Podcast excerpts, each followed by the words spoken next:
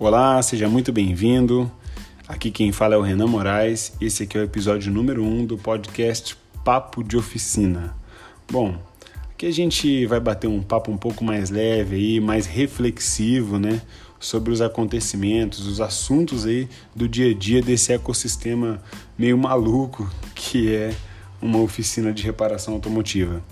Seja lá qual for o segmento que você trabalha, é, seja automecânica, autoelétrica, autocenter, funilaria, pintura, sei lá. É, independente de qual for, na minha visão a gente acaba vivendo aí situações muito parecidas aí no dia a dia, né? E esse papo mais amplo de olhar um passo atrás, de sair ali no meio dos processos da correria do dia a dia e fazer umas reflexões ali, eu acho que acaba facilitando e ajudando em muita coisa. Eu acho que vai ser legal essa troca pelo simples fato aí da gente saber, cara, que existe uma outra pessoa que tem os mesmos desafios que você e trabalha na mesma área. Isso meio que já te deixa mais acolhido, menos isolado e solitário, né? Principalmente se você for o dono do negócio, for o gestor, né?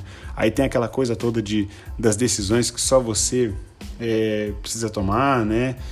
E ninguém pode tomar por você, aí a solidão e a, ela vai bater com força mesmo. E aí você começa a pensar, pô, se eu tivesse acesso a essa pessoa, se eu pudesse trocar uma ideia para saber como é que ele reage na situação X, o que, que ele faz na situação Y, né?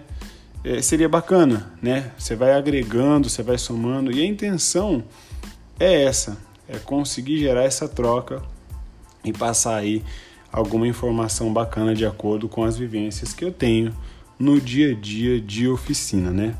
Vamos lá. O título e o assunto do podcast de hoje é o trabalho mais estressante do mundo. E é sobre isso que a gente vai falar, né? Esse aí é o apelido carinhoso, né? Que eu dei para definir quando alguém me pergunta como é ter uma oficina como é trabalhar numa oficina. um pouco exagerado, lógico, né? Mas, cara, a gente sabe que é sim um trabalho muito estressante, tanto para quem trabalha, tanto para quem tem um negócio. A gente lida com uma pressão muito alta o tempo todo e isso gera muito estresse, né? O título parece até um pouco meio pessimista. Pô, vamos falar aqui desse trabalho estressante e tal, mas deixa eu explicar um pouco melhor, né? Quando eu comecei negócio familiar, né, a trabalhar, garotão ali ainda, com 13 anos, aquela vontade ali naquele pique, não era o meu primeiro serviço, mas estava feliz de estar tá começando a seguir aí os caminhos do meu pai, que toda a vida trabalhou com oficina também, né, aprender com ele, junto com ele principalmente. É... Eu já percebi logo com dois meses trabalhando ali que o bagulho era louco. O bagulho é louco, é correria, confusão e gritaria isso aqui. é um pouco exagerado, né? Mas já consegui sentir a pressãozinha que é no ar ali de você estar tá responsável por fazer a reparação no carro de uma pessoa, de entender como que o carro é importante para as pessoas e, e assim a responsabilidade que é você reparar esse carro, você tá com o carro da pessoa ali, enfim, já deu para pegar no ar aí com dois meses aí de que de como é que funcionava um pouco isso, né? Do ambiente, do clima falando, né? Só que eu nunca tinha parado, né? Aí depois ao longo de todo esse tempo que eu já trabalho com isso, para realmente fazer uma reflexão e tentar entender por que, que é tão estressante trabalhar com oficina, por que, que dá tanta dor de cabeça, né? É claro que tem algumas coisas que uma boa gestão resolve, né? Você tem problemas aí que você resolve com gestão, você dá um jeito. Mas mesmo assim, o ramo em si, esse negócio de oficina, é, é um trabalho estressante, né? E aí a gente vamos bater um papo e tentar destrinchar um pouco mais que estresse todo é esse que eu tô falando, né? É, eu já vi muitos amigos meus aí, excelentes profissionais, é, abandonar o ramo de oficina de reparação automotiva porque simplesmente não aguentava mais o cansaço mental, o estresse, né? É, e pegar qualquer outra coisa para trabalhar. Quando eu falo que pegou qualquer outra coisa para trabalhar, não estou comparando, tá? De jeito nenhum a importância das profissões. Não, é pegar qualquer outra coisa que aparecer primeiro. É qualquer coisa menos oficina. é, de tão cansado, de tão estressante que é. E não é só técnico, né? Quem tem a empresa de vender e entregar a qualquer custo, é simplesmente para comprar a paz, para tentar recuperar a saúde mental, porque realmente é um trabalho é, muito estressante, né? Se eu falar que nunca passou pela minha cabeça, que eu nunca cogitei a possibilidade de mudar de ramo, eu estou mentindo, porque eu já cogitei essa possibilidade também e eu tenho certeza que é, se você é do ramo, se você é da área, se tem um tempo que você trabalha com isso, é, seja aí o patrão, seja o colaborador, você também já pensou, né? Ah, eu só cuido da parte técnica, eu só faço a parte técnica. Cara, mesmo assim, é estressante. Para quem não é da área e não entende, não é à toa que o Maré e o Peugeot virou piada, né? Pô, esses carros dão dor de cabeça para consertar, né? Tem defeito que tira o sono, né? Tem vazamento de óleo aí que insiste no embora, né? Não vai nem com reza braba. Tem luz de injeção que, se você quiser que ela apague, você tem que queimá-la do painel, porque você faz de tudo e ela volta a acender quando o cara vai embora. Enfim, dá para ficar falando aqui um tempão de motivos que aparecem aí estressantes é, relacionados a esse nosso, esse nosso ramo de atuação de oficina, né? Seja aí qual segmento for, vai mudar uma coisa e outra ali, mas o estresse vai ser o mesmo. É, e aí, é, eu comecei a fazer essa reflexão, né?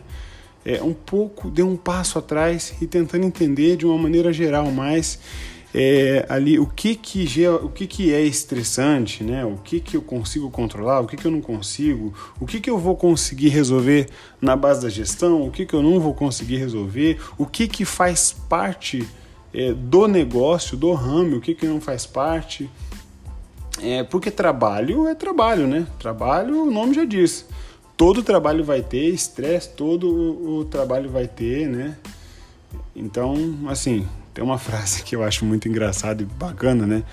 Que é assim: trabalhe com o que você ama e nunca mais você vai amar o que você ama.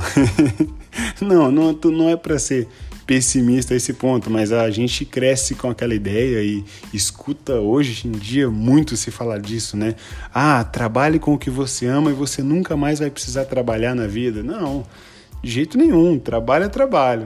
Trabalhe com o que você ama e você nunca mais vai amar o que você ama. mas brincadeira, brincadeiras à parte aqui. É, acompanha comigo aqui o raciocínio e vê se faz sentido para você é, falando de estresse no trabalho, de um negócio estressante, né? É, nas conclusões que eu cheguei. Se a gente partir agora do ponto de que nós, seres humanos, somos movidos aí, cara, por recompensa, né? E de maneira geral, todo mundo é, busca, claro, o reconhecimento, né? Não é à toa que aí a ferramenta mais eficiente, a melhor forma que existe de estimular alguém é com o reconhecimento, né? E a gente busca sim reconhecimento naquilo que a gente faz, principalmente naquilo que a gente faz para ganhar a vida, né? Pô, todo mundo quer ter um trabalho reconhecido aí é, e valorizado. E é aí que eu comecei a entender onde mora o problema. É aí que a dor de cabeça começa a bater forte, né? E é aí que nego dá vontade de largar tudo e trabalhar com qualquer outra coisa menos oficina. É... Bom, esse reconhecimento até vem, tá? Mas é difícil, né? Deixa eu contextualizar para quem não trabalha numa oficina aí e para e para você que sabe do que eu estou falando, ver se faz um pouco de sentido. A gente, de maneira geral, é tratado como problema. A gente fala de maneira geral, é, mas eu, assim, eu quero dizer na maioria das vezes, né? É claro que não pode generalizar, né? Todo extremo aí, a generalização ela é, ela é burra. Então a gente vai falar na maioria das vezes. Aliás, na grande maioria das vezes, a gente sim é tratado como um problema. Né? A empresa em si, todas as pessoas que trabalham, o lugar em si, é sempre tratado como o problema. Acompanhe aqui comigo. Ó. Quando um carro quebra, seja lá o problema que deu no carro, tá? Se bateu, se fundiu, ferveu, começou a fazer um barulho estranho, sei lá, o carro deu algum problema. Né? Deu merda no carro do cara, da pessoa, homem, mulher, seja lá qual for.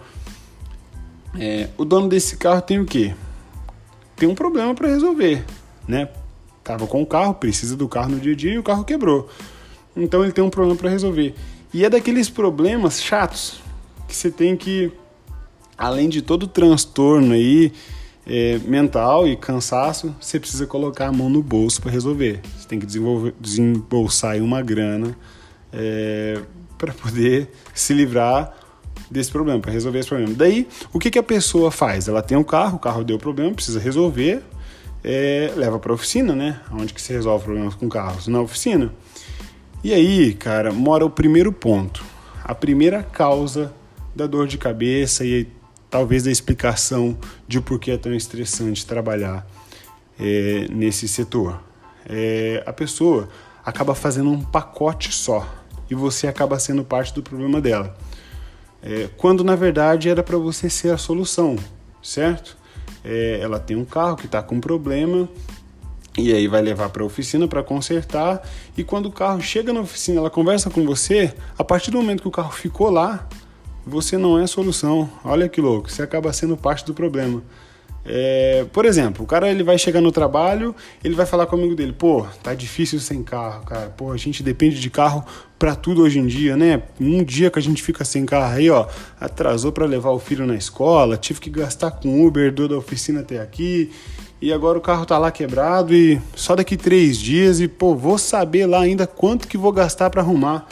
E assim, nem tô podendo gastar dinheiro agora, cara. Pô, não sei o que, que eu vou fazer. Isso aí me ferrou, viu? Isso aí me complicou. Agora, o que eu tenho que fazer é esperar o pessoal lá me ligar e passar orçamento, né? Ver o que, que eu faço, porque, pô, foda, viu? Então, assim, percebe como que nessa, nessa, nesse desabafo aí, nesse diálogo que acontece na maioria das vezes, a pessoa fez um pacote, né? Pegou a oficina, o lugar e colocou junto no problema, né? Nunca é o contrário, né? Assim, de novo, sem generalizar, é, mas é, é muito raro quando isso acontece ao contrário, né?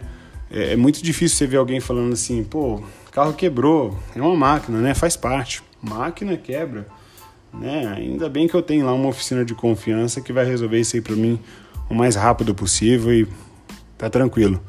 É, é, é, muito mais difícil esse discurso ao contrário, né? É muito mais comum o outro discurso, né? Em que as pessoas pegam e, e, e montam um pacote de problema e você acaba entrando junto com esse problema. É, assim, tem umas coisas que acontecem na oficina, umas particularidades aí, que quem já está há um tempo nisso nem assusta mais de escutar de tanto que, que acontece, né? Vou citar algumas aqui para de repente quem não é do ramo entender um pouco melhor de como é que a gente está falando, do que, que é essa pressão. É, por exemplo, vou colocar aqui o mais batido e o que mais irrita todo mundo. O cara fala, pô, quanto vai custar? Aí você passa o preço, óbvio. Eita! Rapaz, você tá me roubando. E fala sério, não fala brincando não, né? É, quem tá um certo tempo aí já nem assusta com isso, aí você fica naquela. Tem gente que fica super irritado. Tem amigos que, se falar um negócio desse pra ele, você tá chamando ele pra briga. E direto da briga, né? é... Ou o cara, sei lá, chega na oficina e fala: pô, tava vindo de viagem e o carro começou a falhar, chave tá aqui, ó, se vira. Preciso voltar pra minha cidade hoje à tarde. É, é assim, não estou exagerando, não. É nesse tom e é mais ou menos nessa pegada aí. Pô, tá aqui a chave, tá aqui o meu telefone, o cartão, me liga, não faz nada sem minha autorização. Bem, bem, bem direto, bem grosso, assim. É... Ou outros que você já conhece, igual, vou deixar aí, você dá um jeito, tá? Com barulho lá. Você não tem tempo de perguntar e tentar entender um pouco melhor como é que começou esse barulho, o que aconteceu, ó, tá com barulho na roda lá, você vou deixar aí, você dá um jeito. Bem, bem direto, né? Não são todos, mas muita gente faz isso. É, e o problema é quando tem que fazer um resserviço, então, né? Se, se é um prestador de serviço, você corre o risco de ter que fazer uma hora ou outra uma garantia, um resserviço, né? Aí o cara pega e te liga e te manda uma mensagem, um áudio no WhatsApp, alguma coisa tipo assim, ó, você vem buscar o carro aqui porque o serviço ficou uma bosta, tá? Gastei dinheiro aí com vocês aí, ó, e ficou pior do que tava. E eu juro que eu não estou exagerando. Quem trabalha no ramo, né, vai saber e vai entender do que eu estou falando. Né, tem uma outra situação bem chata e constrangedora que, que a gente passa também. Essa situação é um pouquinho mais complexa, é, dá para entender até um pouco melhor, mas realmente quem trabalha correto e quem procura fazer o certo é, é normal e acaba se chateando um pouco com isso. Né? Que é quando você tenta explicar o que está acontecendo, o que precisa ser feito, o procedimento, você passa o orçamento, aí a pessoa escuta tudo ali e fala: ah, eu não entendo, né? Fazer o quê? Você está falando que tem que fazer isso aí? Faz, mas é complicado, né? Eu fico na tua mão. Aí, pô, você tenta questionar, pô, mas assim, tem alguma outra coisa que eu posso te explicar que de repente você não entendeu? Não, não, não, não, tá bom, é, beleza, faz aí. Então, assim, isso aqui é exemplos, tá? De coisas corriqueiras que acontecem aí uma, duas, três vezes ao dia é, dentro desse ambiente, né? É assim que chega o trabalho pra gente. não sei com que, que você trabalha que tá ouvindo isso ou não, é, não sei como você recebe o seu trabalho, mas na maioria das vezes a, a, o trabalho pra gente chega assim, tá? É, parece que eu tô reclamando aqui, chorando, mas não, tô tentando situar, né, pra gente compreender um pouco melhor de como que é esse problema, né? E se é um problema, como eu estava falando anteriormente aqui, a gente acaba entrando junto e a pessoa faz um problema só. Então segurei que esse é o primeiro fator, esse é o primeiro ponto para tentar explicar o porquê que dá, que dá assim tanto estresse, né? O porquê dessa, dessa pressão e desse cansaço é, mental que é trabalhar com oficina. Mas não é só isso, tá? Não é só isso. É, eu consegui analisar e pensar, e não sei se vai fazer sentido para você, um segundo fator é um segundo fator que a gente não consegue mexer muito e o buraco é um pouco mais embaixo, né? Que é a questão histórica e cultural do país em que a gente vive, né? Vamos dar uma viajada aqui. Vamos falar de desvalorização da mão de obra. No Brasil e no mundo, a gente dá muito valor às coisas, né? Ao bem, ao material, né? E poucas vezes a gente dá valor ao trabalho, à mão de obra. Você pega aí um mecânico, é, ele tem um saber ali, um conhecimento de um valor muito grande, enorme, né? E um valor econômico também, né? O que ele movimenta com esse conhecimento dele, com esse saber, com o trabalho dele, né? É, você pega aí uma, você pega uma caixa de câmbio, vou dar o um exemplo aqui, tá? Uma, um, entrar um pouco na parte técnica mas se você vê uma caixa de câmbio desmontada, é uma loucura. Né? É um bolo de engrenagem com trava, eixo, rolamento dentro de uma bandeja gigante ali. Você não faz ideia onde vai cada coisa. E o técnico, o mecânico, a pessoa, ele tem o saber de colocar cada engrenagem no lugar, onde a trava, um detalhe que passa batido já não vai funcionar, vai ter que desmontar tudo de novo. É... E a gente dá muito pouco valor para isso, né? A gente vou usar o mesmo exemplo do, do câmbio aí, dessa, dessa dificuldade técnica que é de fazer esse tipo de trabalho. Né? A gente está falando de um, de um câmbio, de uma caixa de câmbio de um carro que, sei lá, custa 60 mil reais, tá? E aí você cobra 700, 800 reais de mão de obra para fazer esse trabalho. É, a pessoa acha aquilo um absurdo, né? E acha mesmo. E aí que vem a frase, pô, você está me roubando. É, aquilo soa como um absurdo, pagar 800 reais de mão de obra para desmontar um câmbio e montar de novo. Né? O bem, o carro tem valor. Você paga 60 mil, é, feliz da vida porque a tabela FIP daquele carro era 64 e você pagou 60 mil reais num carro. É, mas o trabalho não tem muito valor.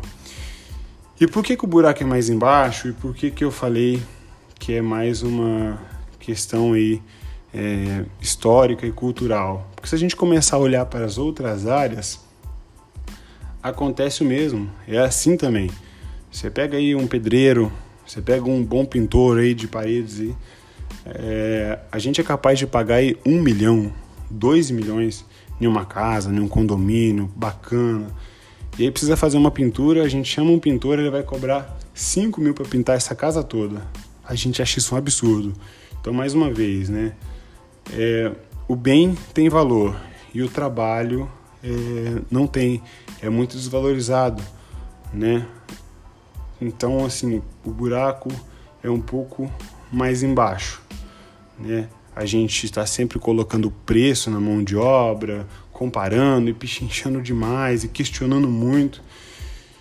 E na minha visão, isso tem muito a ver é, lá atrás, é, com a formação mesmo do nosso país, né?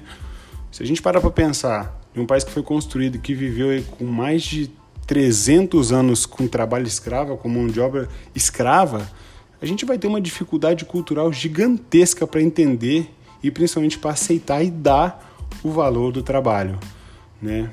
Então, assim, essa é uma questão mais complexa, mas é legal a gente trazer aqui para fazer a gente compreender do que, que a gente está falando, né?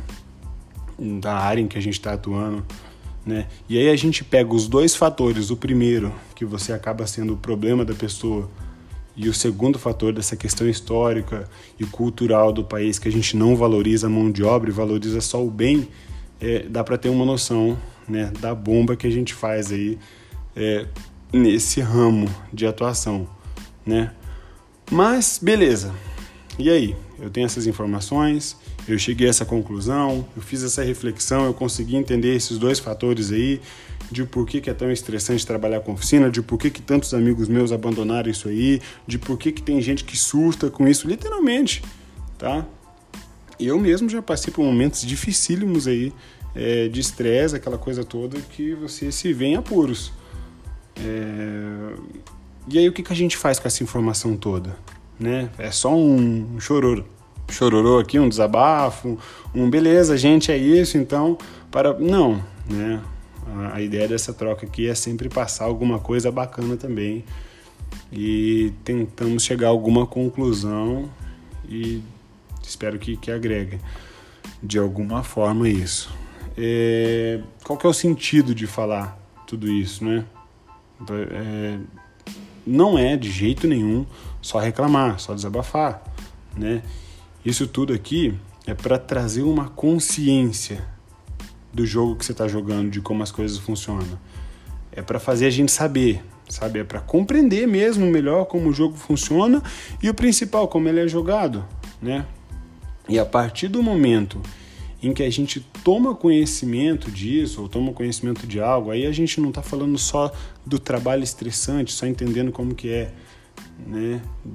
De tudo. A partir do momento que a gente entende os porquês, cabe a gente analisar, pensar, estudar nas possíveis soluções. Beleza, eu sei o porquê que é tão estressante.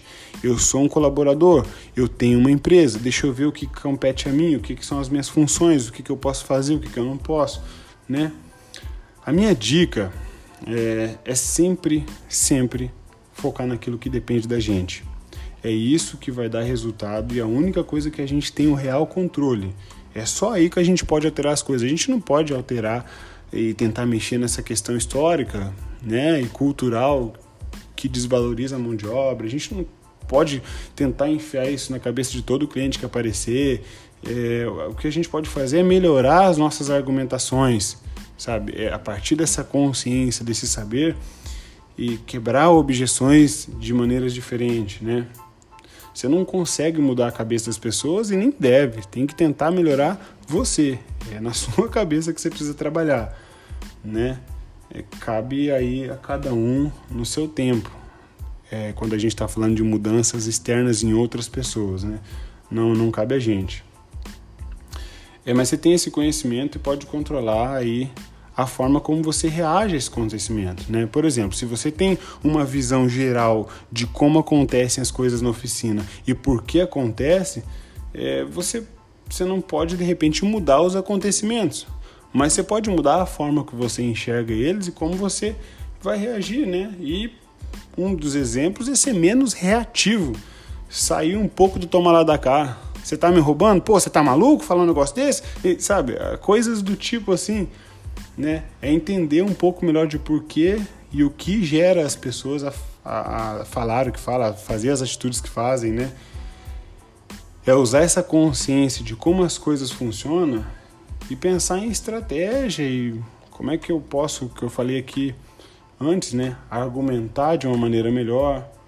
Como é que eu posso quebrar aquele tipo de objeção do cliente? de uma maneira mais precisa aí. Então, são duas coisas que faz a gente evoluir, tá? E andar para frente. Duas. Conhecimento e autoconhecimento. Eu acredito que a gente precisa dos dois. Que você até pode tentar com um só, mas vai estar sempre meio manco, né? Vai estar sempre o ideal, o mundo, melhores dos mundos, né? Como dizem, é o combo dos dois. Você busca o conhecimento e ao mesmo tempo como você funciona, o autoconhecimento, porque você vai precisar aplicar o conhecimento que você buscou, né? Então, é, na minha opinião, um não anda sem o outro, né? Do que, que adianta você ter o conhecimento das coisas, você é, saber como funciona e você não tem um autoconhecimento de como você consegue aplicar aquilo? Porque conhecimento por conhecimento não muda em muita coisa se você não aplicar, né? A gente busca o conhecimento, entende, vê o que faz sentido e vê o que não faz sentido para você, e o que faz sentido a gente tenta aplicar para ver resultados diferentes, né? Então o autoconhecimento é importante por conta disso. Pô, você precisa, cara, se conhecer melhor, ver o que você dá conta de fazer, o que você não dá, o que você suporta e tolera escutar e o que você não tolera escutar. Então é importantíssimo isso. E ir testando é, e vendo como é que funciona, né? No dia a dia, na prática. Não é fácil, né? Não é o caminho fácil, não é, não é um, um, negócio de, assim, parece até meio aqueles papos de autoajuda, aqueles papos de coach, de que, ah, você precisa entender como é que é e vai testando que vai estar tudo certo. Não, é um caminho doloroso aí, vai ter trabalho, vai dar vontade de desistir, né? Eu tô falando isso tudo aqui, mas às vezes me deparo com situações aí que eu não sei o que fazer, não faço ideia de como fazer e dá sim uma baqueada, sabe? Mas é, tendo essa consciência, eu acho que as coisas vai ficando mais fácil, né? Tendo em mente que é muito mais fácil você trabalhar para mudar as coisas do que reclamar e deixar como tá e se lamentar, né? Ficar sofrendo só, é infinitamente pior, né? Esse assunto aqui do podcast, falando sobre isso, é só a ponta do iceberg, tá? É só para trazer a consciência de como funcionam as coisas e, de novo, repito, para fazer saber, né, de uma maneira mais ampla tentar pegar esses pontos aí de por que é tão estressante. É, o conhecimento que a gente busca, ele sempre vai levar a gente para o próximo nível sempre, né? Eu vou dar o exemplo desse bate-papo aqui agora. Se tem alguma coisa que a gente já falou aqui até agora que de repente você não sabia ou que fez sentido ou que você, pô, é mesmo, fez uma ligação com outra coisa e compreendeu melhor alguma coisa, você já sai daqui no próximo nível que você chegou, né? Se você pegou um insight mínimo que seja, é, você já saiu daqui é, no próximo nível, diferente do nível do momento em que você deu play. Então, por isso que essa busca por conhecimento ela tem que ser constante, né? E não pode parar por aqui. Pegou isso aqui, pegou essas referências, pegou esse aqui, essa, esse primeiro entendimento e aí vai se aperfeiçoando cada um no seu tempo. E acredito muito que esse é o caminho, né? Montar um outro combo de sucesso aí que é sempre conhecimento e prática né? Aprende e aplica. Aprende e aplica, né? Tem uma definição bem bacana que diz que quanto mais a gente aplica, mais a gente erra e quanto mais a gente erra, mais a gente aprende, né? E aí vai acertando, vai corrigindo e o, o caminho é esse. A gente precisa aplicar para poder errar, para poder corrigir, para poder acertar, né? Então, isso aqui é um podcast sobre oficina, falando de trabalho, do meio meio, do, do dia, dia a dia, né? De como funcionam as coisas. Mas a gente levando mais para esse lado pessoal e de desenvolvimento pessoal mesmo, de autoconhecimento, né? Nada impede aí da gente dar uma filosofada também de vez em quando, né? Falar em filosofada, eu adoro frases. Pô, sempre gostei muito minha primeira tatuagem foi uma frase. Hoje eu morro de vergonha dessa frase que eu tenho tatuado, mas sempre gostei muito de frase. Tem um caderno só de frases aí. É, na brincadeira eu coloquei o título do caderno de frases para tatuar. e tem de um filósofo austríaco do século XX, chama Ludwig.